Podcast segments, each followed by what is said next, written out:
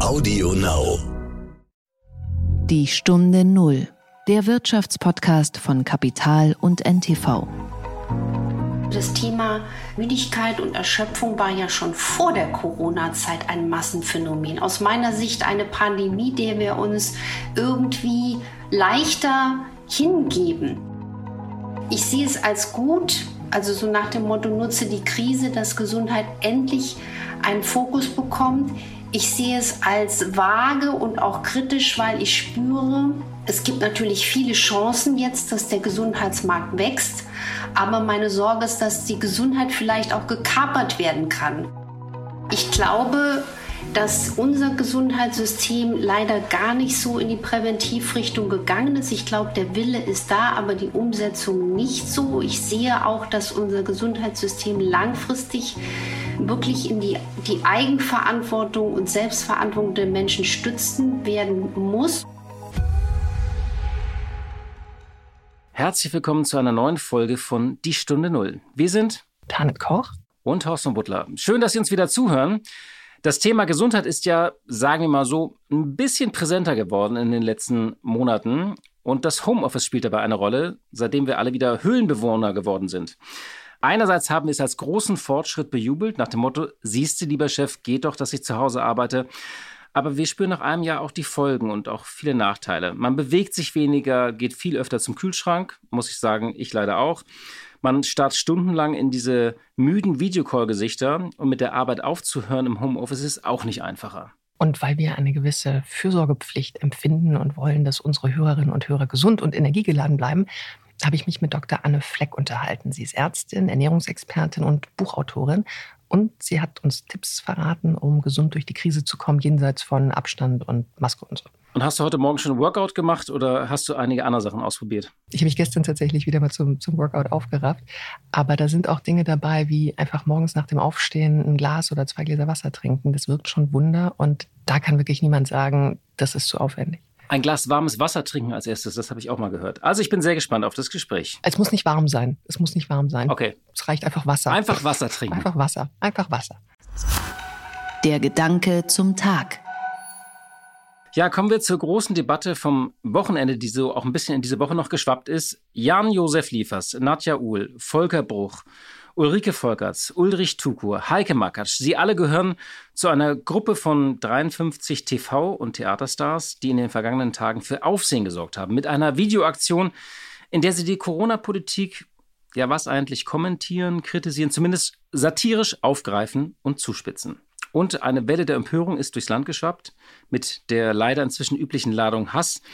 Vor allem aber gab es auch sehr empörte Reaktionen von Politikern, Tenor, sowas geht nicht, das darf man nicht, schon gar nicht aus seiner komfortablen Tatortkommissar Villa in einer so heiklen Lage. Ein WDR-Rundfunkrat forderte gar auf Twitter, die Zusammenarbeit mit den beteiligten Tatortkommissaren zu beenden. Andere Rundfunkräte wollten zumindest zum Rapport bitten. Tenor widerruft, sonst seid ihr draußen. Was auch einige Schauspieler übrigens gemacht haben. Ich dachte mir ja die ganze Zeit, findet das gerade wirklich statt? Also, was ist hier die Satire? Also diese Clips oder Rundfunkräte, die zum Rapport bitten, weil Schauspieler mal sowas machen und nicht eine brave Wir bleiben zu Hause Kampagne der Regierung drehen. Tanit, wie ist deine Meinung? Ist diese Empörung ein Symptom unserer Corona-Gereiztheit? Ja, auch. Also ich glaube, da liegen einfach bei einigen die Nerven mittlerweile total blank. Aber das ist es nicht allein. Also die, die Streitkultur ist seit ein paar Jahren schon eigentlich dieses Namens nicht mehr würdig. Das hat nicht mehr viel mit Kultur zu tun, sondern da wird unterstellt und bezichtigt und herabgewürdigt. Und äh, das Ganze bekommt durch Social Media natürlich noch mehr Reichweite in noch größerer Geschwindigkeit, weil die Algorithmen einfach eine bestimmte Form von Angefasstheit und Empörung belohnen.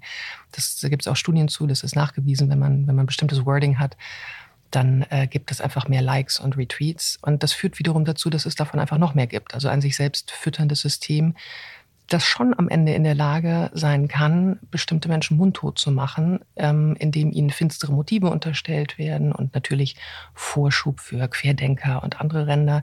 Das ist immer ganz lustig, sagt aber keiner, ja, du leistest äh, Sarah Wagenknecht oder Christian Lindner oder Boris Palmer Vorschub, die ja auch ähm, manifeste Kritiker von, ähm, von vielen Entwicklungen gerade sind. Oh, ich würde mal gerne Sarah Wagenknecht Vorschub leisten. Ich weiß gar nicht, ob ich das hinkriegen würde. So, und dieses ähm, das Argument, was dann ja entgegengehalten wird, wer Meinungsfreiheit ausübt, äh, der muss sie auch selber ertragen können. Ja klar, nur es greift halt hier zu kurz, damit macht man sich zu leicht, weil ähm, Menschen natürlich bei einer gewissen Massivität der Anfeindung sich wirklich nicht mehr trauen anzuecken. Und wenn, wenn Kunst sich nicht mehr traut anzuecken, und ich bin mal gespannt, wann die nächsten Künstler äh, rausgehen und mal nicht Mainstream sind, dann läuft wirklich was falsch. Also es muss provozieren äh, und klar, es muss dann auch kritisiert werden können, aber du hast es ja gerade erwähnt, wenn, wenn der Reflex von Leuten in verantwortungsvoller Position dann, dann Berufsverbot und Inquisition ist, äh, Hilfe. Also es gibt natürlich die Sache an sich, über die kann man reden. Also Prominente in exponierter Stellung haben die eine Vorbildfunktion zum Beispiel. Äh, oder ist das einfach nur dumm oder blöd platziert? Ist das witzig oder nicht? Ähm, wobei dieses Argument, dass das irgendwie alles wohlsituierte Schauspieler sind, das lasse ich nicht gelten, weil das würde ja im Umkehrschluss heißen, wenn das alles mittellose Schauspieler gewesen wären, dann wäre die Aktion richtig. Also darum geht es, glaube ich, gar nicht im Kern. Und ich finde, Satire darf dieses doch sehr konfuse Krisenmanagement der vergangenen Wochen und Monate darf und muss, also Satire darf das aufgreifen. Das ist nicht unverantwortlich. Und ich glaube auch nicht, dass Leute jetzt glauben, ach, Corona ist doch nicht so schlimm, nur weil mein Tatort-Doktor Jan-Josef Liefers das jetzt irgendwie äh, ein bisschen heruntergespielt hat. Es geht mir nicht nur um diese ewige Was darf Satire-Debatte oder man wird ja wohl noch mal sagen dürfen Debatte. Ich würde das Ganze sogar noch höher ziehen, ähm, bisschen in so in deine Richtung. Wir sehen diese Muster auch bei Themen wie zum Beispiel beim Klimaschutz, in Teilen auch ein bisschen bei der Flüchtlingsdebatte. Es gibt jetzt auch bei Corona offenbar einen Meinungskorridor, der akzeptiert wird. In anderen Debatten war ja davon Gesinnungskorridor die Rede. Und wenn man den verlässt, dann ist man sofort Klimaleugner, Ausländerfeind oder eben jetzt Querdenker. Oder es wird gesagt, man spielt den falschen Menschen in die Hände, weil man Applaus zum Beispiel von der AfD oder von der falschen Seite bekommt. Und bei Corona beobachte ich, ist es jetzt so, man muss nach außen sich regelkonform geben. Und die Kritik darf ein wenig bewerten, so wie ein Inzidenzwert ungefähr so bis 100 gehen darf. Alles andere ist nämlich, und dann kommt die moralische Begründung, nicht nur falsch, sondern unverantwortlich. Ja, man gefährdet Menschenleben, wenn man bestimmte Sachen sagt. Das heißt, man darf so die schleppende Impfkampagne zum Beispiel kritisieren, man darf die Regelwut der Regierung oder der Behörden, darüber darf man sich lustig machen. Man darf aber nicht mehr den Lockdown oder unsere Strategie per se irgendwie in Frage stellen. Und man kommt dann sofort in ein Team Vorsicht oder Team Öffnung. Es gibt also gleich so eine Lagerbildung und begründet wird das eben wissenschaftlich. Also die Natur des Virus oder eben die Natur des Klimawandels lässt nur eine gewisse Sichtweise zu und das finde ich problematisch. Ja, und ähm, wenn wir uns mal überlegen, in, in zwei, drei Jahren, wenn dieselben Schauspieler irgendwie auf der Volksbühne oder im Schauspielhaus stehen und das vortragen, was sie in die Videos gepackt haben. Und ich finde, bei einigen Videos habe ich geschmunzelt, andere fand ich so, so mittel. Aber das würde natürlich Applaus geben auf einer Theaterbühne in ein paar Jahren. Das ist halt auch das, das Wesen von Kunst auch zu provozieren und sich dann anzuhören, dass man, dass man damit 70.000 Opfer verhöhnt. Das sagt meines Erachtens mehr über das Menschenbild derer aus, die diese Kritik üben und diese Unterstellung, als über das der Schauspieler. Und es gibt noch ein weiteres Muster, wenn wir Journalisten, das war ja auch ein Thema, dass, dass, dass die Medien, dass, dass wir Journalisten als Branche kritisiert werden. Und ich finde es immer schwierig, von den Medien zu sprechen, weil wir ja wissen, wie wie plural eigentlich das in Deutschland ist. Aber es gibt nicht die Medien, genauso wie es nicht so die Politik gibt. Ja. Genau, gibt es nicht, faktisch. Aber wenn wir dann als die Medien kritisiert werden, und zwar von, von Menschen, die nicht laut Lügenpresse schreien, dann sollte uns das doch mal zu denken geben. Also warum reden die denn von den Medien? Ähm, und wenn dann Kolleginnen und Kollegen nicht in der Lage sind, eine gewisse Distanz dazu aufzubauen und nicht schnappatmig empörte Interviews zu führen, weil sie in, in so offensichtlicher Weise irgendwie befangen sind und, und, und angefasst, dass sie ihren Job nicht mehr machen könnten, dann sollten sie es auch lassen. Also dieses WDR-Interview mit Jan-Josef Liefers, da hat sich der Kollege keinen Gefallen getan, weil er einfach die journalistische Distanz zu sich selber hat, äh, hat vermissen lassen. Und nochmal, ich finde nicht, dass die Medien ein Chor sind, aber wir müssen uns einfach fragen, warum es trotzdem so wahrgenommen wird bei einigen. Die Stunde Null. Das Gespräch. Unser heutiges Thema ist Gesundheit. Und zwar jenseits von Viren ähm, geht es vor allem um Prävention. Ich habe mit Anne Fleck gesprochen. Sie ist Ärztin, Autorin und regelmäßig in Fernsehsendungen zu sehen als Expertin. Und sie ist sogar eine Kollegin, denn sie hat ihren eigenen Podcast auch. Anne Fleck wurde 1972 in Saarlouis geboren und hat Humanmedizin in Leipzig, Paris und in Italien studiert und nachdem sie eine Ausbildung in Wien und Cambridge absolviert hat, ist sie zurück nach Leipzig gegangen und sie arbeitete dort als wissenschaftliche Mitarbeiterin im Bereich Innere Medizin und hat 2010 promoviert. Und neben ihrer klassischen medizinischen Ausbildung hat sich Doc Fleck auch in Schwerpunkten Ernährungsmedizin, Naturheilkunde und, äh, und Akupunktur weitergebildet, also verfolgt einen ganzheitlichen Ansatz. Vor allem setzt sie auf individuelle, das ist ihr ganz wichtig, individuelle und vorsorgende Medizin. Und sie hat vor einem Monat ein neues Buch veröffentlicht, es heißt Energy, in dem sie sich mit dem Thema Müdigkeit und Erschöpfung auseinandersetzt, also hochaktuell. Frau Dr. Fleck, herzlich willkommen bei Die Stunde Null. Danke, dass Sie sich die Zeit genommen haben. Alles redet über nicht anstecken und ganz viel impfen, aber die Gesundheit umfasst ja noch viel, viel mehr als Corona. Was sind Ihre Eindrücke? Leben wir in der Pandemie bewusster gesundheitlich gesehen? Also schön, dass ich heute äh, mit Ihnen darüber sprechen kann, was uns gesund hält und was uns krank macht. Und diese Zeit des Lockdowns ist in der Tat eine ganz besondere Situation. Ich würde aus meiner Erfahrung der ärztlichen Praxis es so sehen, dass der Umgang mit dieser Corona-Zeit und wie wir jetzt auch leben, auch immer mit der entsprechenden persönlichen Situation und Berufsgruppe zum Beispiel zu tun hat. Jemand, der Gastronom ist oder jemand, der Pilot ist und jetzt sehr stark betroffen ist, seinen Beruf nicht mehr in der Form ausüben kann, ist extrem belastet.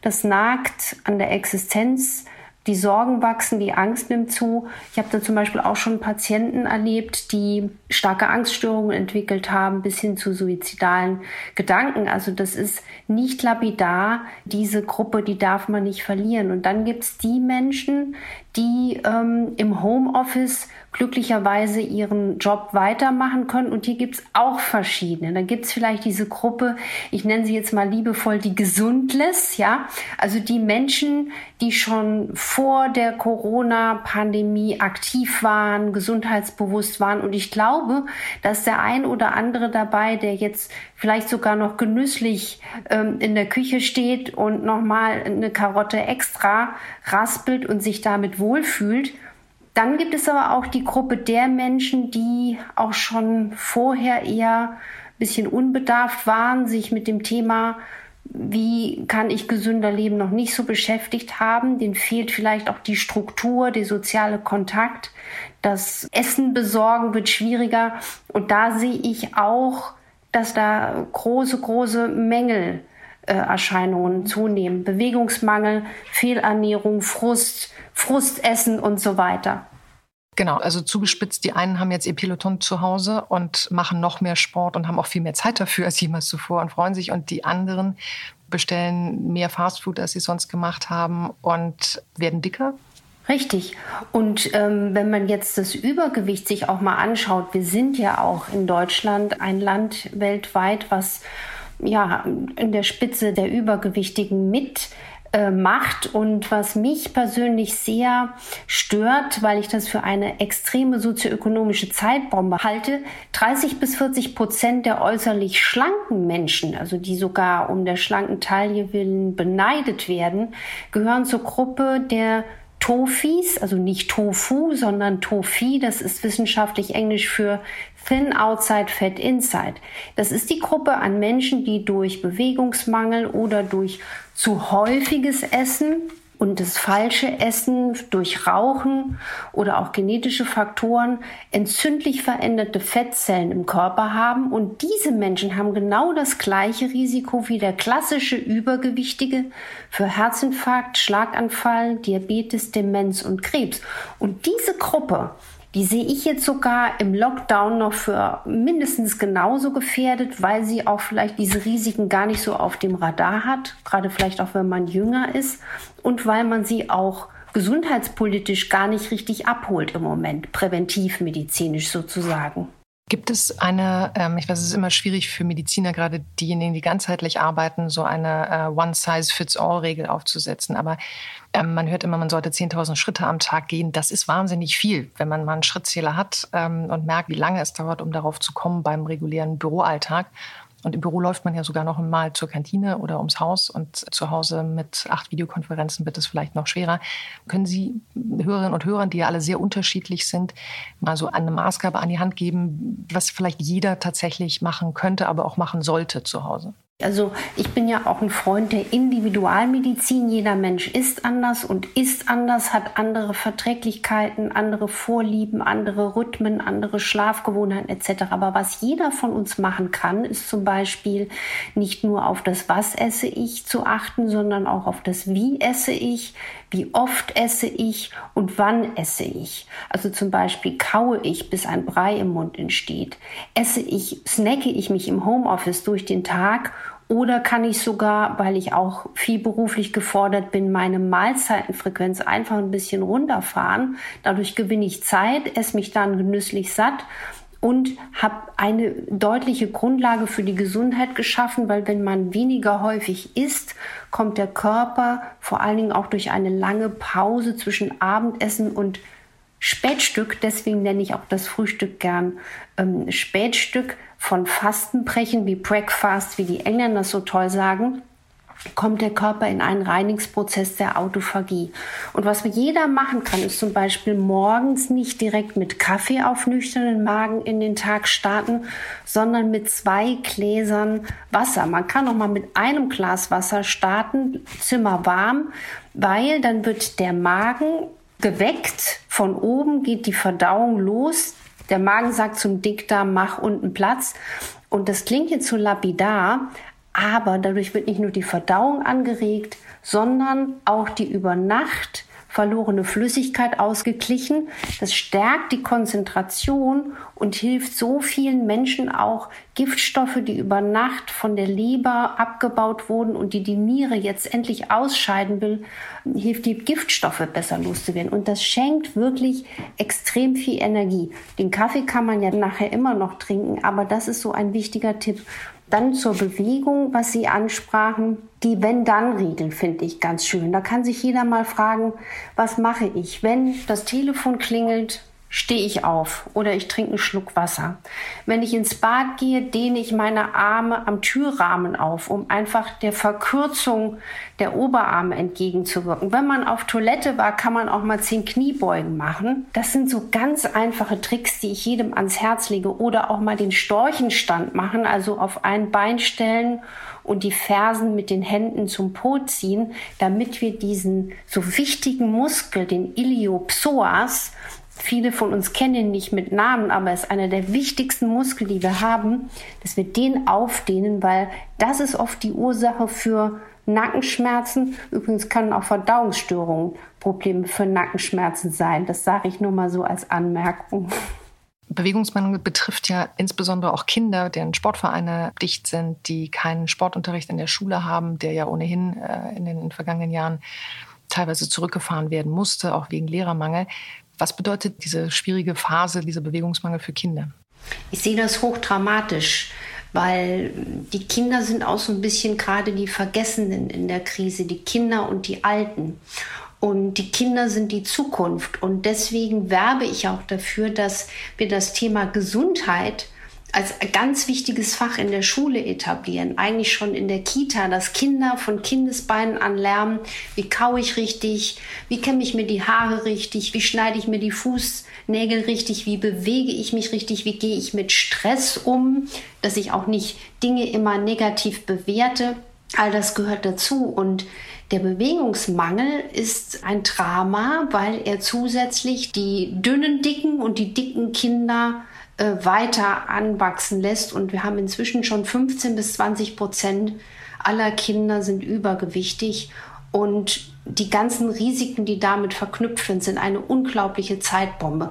Abgesehen davon, dass den Kindern auch der soziale Kontakt fehlt und der natürliche Umgang mit Menschen und Kindern. Wir sind ein Zoo Politikon, wir sind Sozialwesen und das ist so wichtig.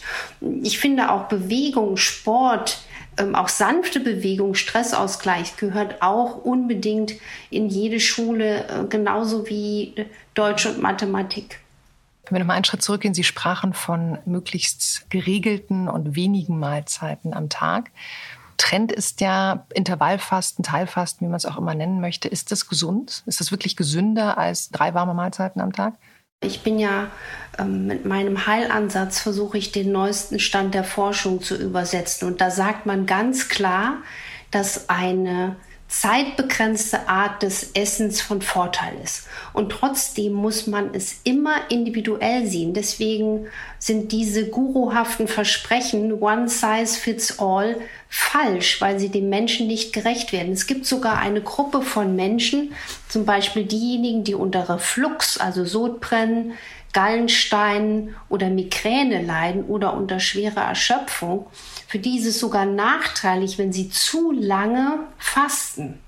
Und deswegen, und das schreibe ich auch in meinem Buch Energy, wo es um Energiemangel und um die Lösungen und Ursachen geht, wie wichtig es ist herauszufinden, welcher Rhythmus zu einem passt, auch vom Essen. Es gibt allerdings eine zeitlose Formel, die zu jedem passt, wenn man über Nacht zwölf Stunden für die Frau und 13 Stunden beim Mann Pause zwischen Abendessen und dem Frühstück oder ich nenne es ja gerne Spätstück hält, dann kommt man schon in den Prozess der Autophagie und dann ist sehr, sehr viel gewonnen. Erklären Sie mal Autophagie. Autophagie kommt aus dem Altgriechischen von Autos selbst und Phagein fressen. Das heißt, der Körper ist so ein Wunderwerk, dass er quasi den alten Zellschrott selbst auffrisst. Das heißt, es geht eine Putzkolonne durch die Körperzellen durch und die frisst den Müll auf, er recycelt alles selbst, aber das gelingt dem Körper nur, wenn er nicht wieder mit einem neuen Blutzuckerreiz umgehen muss und deswegen ist eine Verdauungspause so wichtig. Die ist übrigens auch wichtig, damit der Darm, unser stärkstes Immunsystem, über Nacht auch zur Ruhe kommen kann. Und deswegen empfiehlt sich zum Beispiel auch abends eher nicht zu viel Rohkost zu essen oder besser noch auf Obst und Salat zu verzichten, also lieber bis in den späten Nachmittag oder es mal selber auszuprobieren, weil viele Menschen bestätigen, dass das die Schlafqualität und das Einschlafen deutlich erleichtert. Das heißt, ähm, gesund essen mit abends mal ein bisschen Grünzeug und einem Salat, knackig, um noch was Frisches dabei zu haben, das ist ein Trugschluss, dass man damit seinem Körper was Gutes tut. Naja, sind wir so, Vitamine, Mineralien, Vitalstoffe, Ballaststoffe sind in Grünzeug wunderbar enthalten. Es gibt allerdings wirklich diese Patientengruppe, die ich in der Praxis sehe, die über schlechten Schlaf klagen und dann abends, wenn man die Ernährungsprotokolle mal mit der Lupe betrachtet, sich Berge von Obst gönnen oder Salat. Und da gilt es wirklich herauszufinden, ist das für jemanden individuell verträglich. Das heißt also gerne Salat und Grünzeug aber schauen, ist es passend für den eigenen Rhythmus. In Ihrem jüngsten Buch Energy beschäftigen Sie sich stark mit Erschöpfung und Müdigkeitssymptomen, so wie Sie es gerade angesprochen haben. Glauben Sie, dass das jetzt in der Pandemie noch mehr zum Massenphänomen wird, also insbesondere die Müdigkeitssymptome nach so einem Tag vor dem Bildschirm mit zwei Kindern noch zu Hause oder dreien, die parallel äh, beschult werden müssen und, und, und? Absolut. Also das Thema Müdigkeit und Erschöpfung war ja schon vor der Corona-Zeit ein Massenphänomen. Aus meiner Sicht eine Pandemie, der wir uns irgendwie leichter hingeben. Und natürlich ist auch diese Situation des Lockdowns, auch manchmal der Ratlosigkeit, Perspektivlosigkeit oder schwierigen Aussichten ein unglaublicher Faktor, der Menschen lähmt, der Menschen auch ohnmächtig fühlen lässt und Ohnmacht bringt einen auch in einen inneren Widerstand und das macht einen unglaublich müde. Es ist also auch mit Sicherheit diese starke seelische Belastung und natürlich auch das Thema ähm, Sitzen am Rechner. Homeoffice ist zum Beispiel auch eine dringende Empfehlung aus meinem Ansatz, dass man darauf achtet, dass das blaue Licht der Rechner und der Technik uns am frühen Abend nicht die gute Schlafqualität raubt. Und da sollte jeder, der einfach auch viel arbeitet, ich arbeite auch sehr lange und abends noch am Computer, aber dass man dann mit Blaulichtfiltern daran arbeitet, dass das innere Gerüst des stabilen Rhythmus nicht geschädigt wird. Viele Einschlafprobleme sind einfach darauf zurückzuführen, dass man die innere Uhr zurückdreht und das hat einfach mit dem Einfluss des blauen Lichts zu tun. Und mit Müdigkeit muss man auch eins sagen. Es gibt ja diese wunderbare, schöne Müdigkeit, die wir haben, wenn wir uns körperlich und geistig erschöpfen. Gegen die ist nichts zu sagen. Aber was man schon sieht, ist in den letzten Jahren eine Müdigkeit, die irgendwie nicht abreißt. Und ich habe so viele Menschen in der Praxis gesehen, die auch eine lange Odyssee an Arztbesuchen hinter sich haben. Die klassischen Laborwerte sind normal, alles scheint in bester Ordnung. Aber wenn man mit der Lupe genauer schaut, ist doch nicht immer alles in Ordnung. Es gibt Anhaltspunkte für stille Entzündungen, für Nahrungsmittelunverträglichkeiten. Ja, sogar ein Milchkaffee kann einschläfern, wenn man nicht weiß, dass man Milchkaffee schlecht verträgt. Autoimmunkrankheiten oder vielleicht mal ein alter Unfall, der die Halswirbelsäule instabil gemacht hat, ein Sturz vom Pferd etc. Das sind alles Dinge, die man mit moderner Ursachenmedizin herausfinden kann, beheben kann. Weil was mich umtreibt, ist die Vision, dass jeder Mensch sich selbst der beste Arzt werden kann. Und wir können auch nur unsere Talente im Leben ausleben, wenn wir energiegeladen sind. Wie oft höre ich zum Beispiel, eigentlich würde ich das gern machen, eigentlich würde ich gern abends das und das noch machen oder einen neuen Job anfangen, aber ich bin ja immer so schlapp und müde. Und ohne Gesundheit und Energie ist alles nichts und das treibt mich eben sehr, sehr um um da Hilfe zur Selbsthilfe zu geben, ja. Bevor jeder für sich selbst der beste Arzt wird, braucht man ja aber dann noch so ein bisschen Anleitung. Glauben Sie, dass unter anderem, weil die Pandemie manchen Menschen, vielen Menschen mal so ein bis zwei Stunden Weg zur Arbeit erspart oder Dienstreisen erspart, also letztlich verlorene Zeit, dass diese Zeit jetzt in das Geschäft mit der Gesundheit geht, also dass am Ende viel mehr Menschen sich damit beschäftigen. Sehen Sie es beim Absatz Ihrer Bücher, dass da auf einmal mehr Fokus drauf liegt? Also was ich jetzt schon klar sehe, ist das, wofür ich ja schon seit vielen, vielen Jahren, eigentlich seit über zwei Jahrzehnten kämpfe, dass die Gesundheit und Eigenverantwortung und auch Veränderung des Lebensstils ohne Dogmen mit Freude am Genuss, dass das was bringt und dass die moderne Präventivmedizin was bringt dass das jetzt auf einmal mehr gesehen wird und Anerkennung bekommt. Trotzdem hätte ich mir schon vor vielen Jahren oder zum Ausbruch der SARS-Epidemie gewünscht, dass man gesundheitspolitisch da schon angegriffen hätte. Aber welcher Bundestagsabgeordnete hätte denn Applaus gekriegt, wenn er gesagt hätte, ich möchte jetzt hier Desinfektion, Masken, Seuchenschutz etc. Ich denke, da hat man sich politisch mit anderen Themen eher verzettelt und Gesundheit klein geschrieben. Ich sehe es als gut, also so nach dem Motto, nutze die Krise, dass Gesundheit endlich einen Fokus bekommt. Ich sehe es als vage und auch kritisch, weil ich spüre, es gibt natürlich viele Chancen jetzt, dass der Gesundheitsmarkt wächst. Aber meine Sorge ist, dass die Gesundheit vielleicht auch gekapert werden kann von Menschen, die vielleicht nicht das super profunde Wissen haben, die eher andere Interessen haben oder monetäre Interessen. Und äh, dass jetzt jeder auf das Thema Gesundheit und Nachhaltigkeit springt, der das vielleicht vor einigen Jahren noch gar nicht getan hätte, da liegt für mich manchmal so ein bisschen Goldgräberstimmung in der Luft oder auch wenn man sieht, was auf einmal alles zum Thema Ernährung von wem und überall publiziert wird. Das ist schon für den Verbraucher schwierig, auch herauszufiltern, was ist solide. Da versuche ich ja Ansätze zu geben, damit die Menschen einfach nicht so herausgehen aus der Sache. I'm still confused, but on a higher level. Welche Ihrer Wettbewerber, wenn Sie das jetzt so direkt äh, ansprechen, auf dem Ernährungsgesundheitsmarkt würden Sie denn, sagen wir mal, ich will jetzt nicht direkt sagen als Scharlatane bezeichnen, aber von wem würden Sie denn abraten oder von welchen Lehren und Gurus? Ich kann jetzt nicht einen oder eine herausgreifen, aber es ist einfach Fakt, dass jetzt auch Sie nach unserem Gespräch oder wenn Sie ein gutes Buch gelesen haben oder ja, äh, oder vielleicht sogar bei einem Seminar von mir waren, dass sie dann sich morgen mit einem Pflaster an der Tür Ernährungscoach nennen können. Und das sieht man ja zum Beispiel auch in den sozialen Medien. Wer jetzt auf einmal alles Ernährungscoach ist, das ist ungeschützt und dementsprechend ist auch der Wildwuchs an Empfehlungen und auch die Beratungsqualität, die einem, der das Thema Präventiv- und Ernährungsmedizin äh, seriös zu vertreten versucht, wirklich, wirklich schlechte Laune macht. Kennen Sie Beispiele aus anderen Ländern, wo Sie haben gerade die Gesundheitspolitik angesprochen, es besser läuft als bei uns? In Bezug auf Prävention, in Bezug auf mehr Gesundheitsbewusstsein?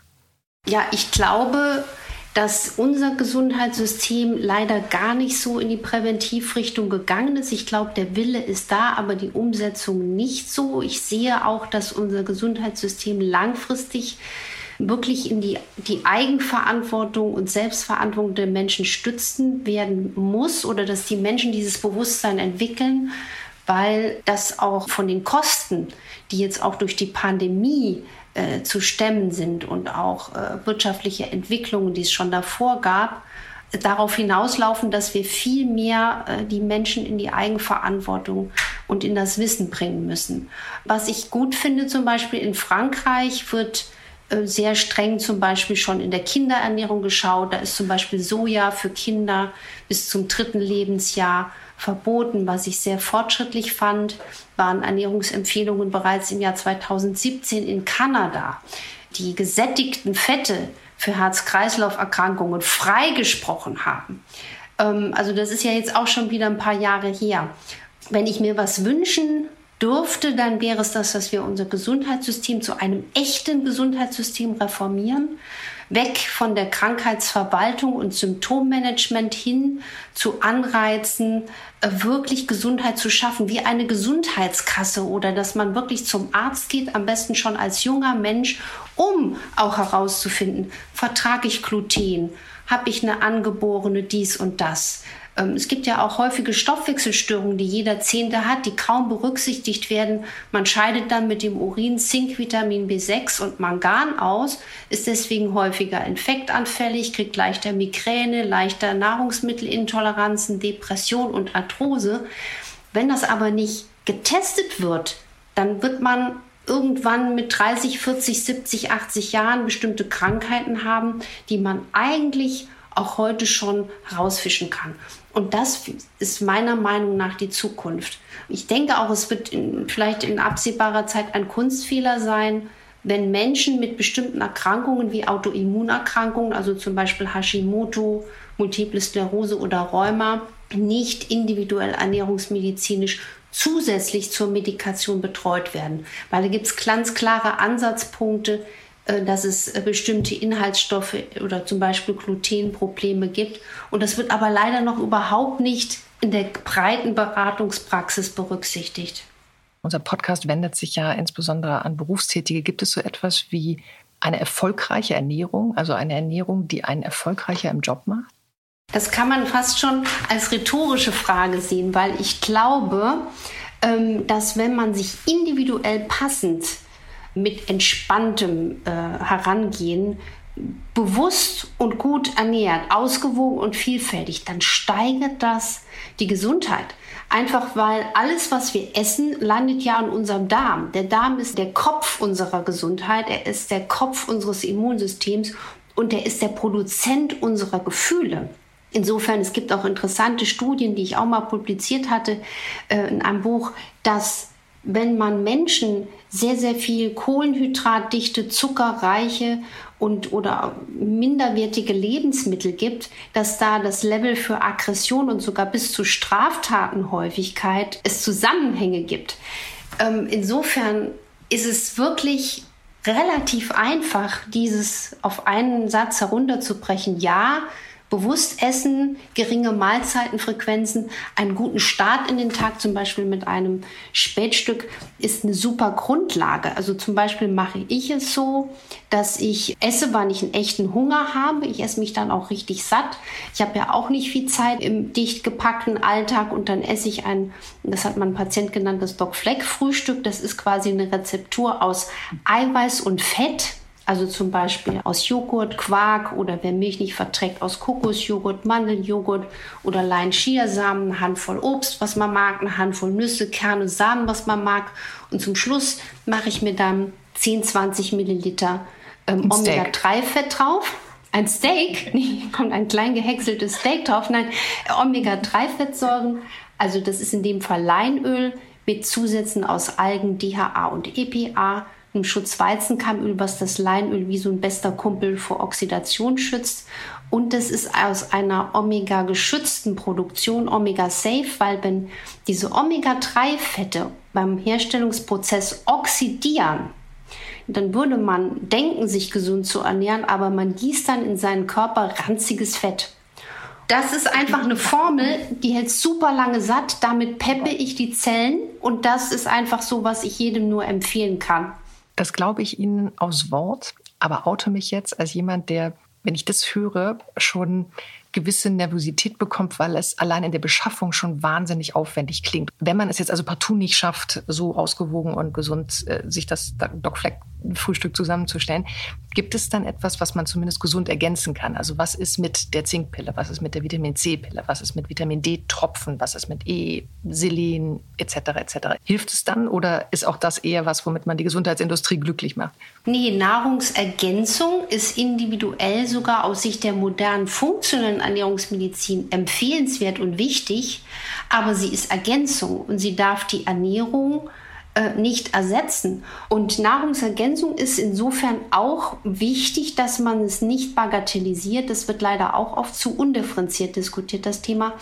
Wo ich einen Riesenmangel sehe, ist bei Vitamin D, beim Magnesium, bei, auch bei, sogar bei Vitamin C und Selen. Und jetzt gerade in der Pandemiezeit habe ich allen Patienten schon am Anfang gesagt, beziehungsweise waren die erstaunlicherweise, als das Corona-Monster sozusagen auftauchte, relativ gelassen, weil sie gesagt haben, wir wissen, was wir jetzt zu tun haben.